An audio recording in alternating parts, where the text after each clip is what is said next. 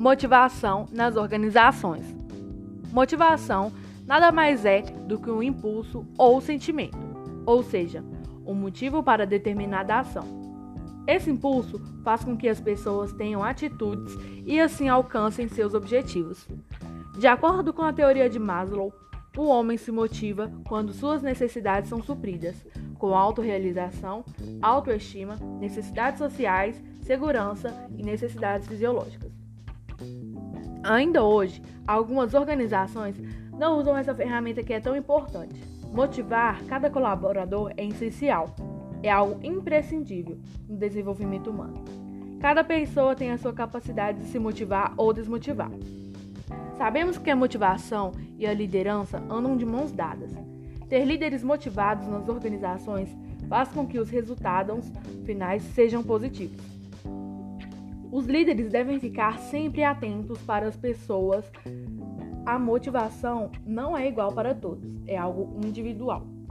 Geralmente percebemos que nas empresas mais tradicionais, que não há boa relação entre os colaboradores, todos esses estão concentrados em suas tarefas. E desviar a atenção para qualquer coisa que não seja trabalho soa como uma ofensa.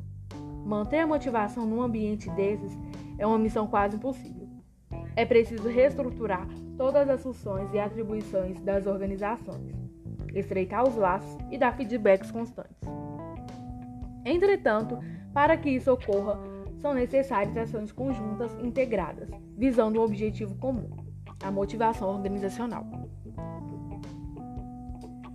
Empresas são resultados de pessoas. Isso quer dizer que o capital humano é de extrema importância para que todos os tipos de organizações, sejam elas pequenas, médias ou grandes, e de qual segmento foram, obtenham o sucesso que tanto almejam em seus negócios.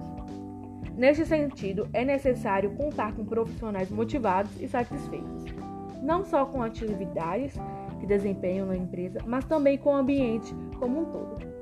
Com as pessoas ao seu redor, com aquilo de mais intrínseco que a organização tem a lhes oferecer. Tudo isso vai fazer toda a diferença entre o profissional que está na empresa apenas para cumprir tabela e aquele que realmente se compromete com os resultados organizacionais e se mantém diariamente engajado para alcançar cada um deles.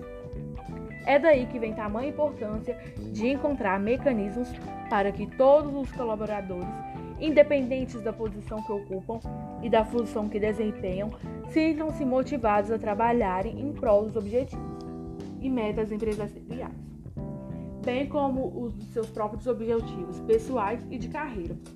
E para concluir, vamos encerrar com a frase de Jim Clem.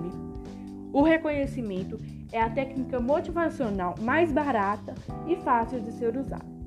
Entretanto, é desconcertante ver a baixíssima frequência com que essa ferramenta essencial de desenvolvimento é utilizada pela maioria dos gestores.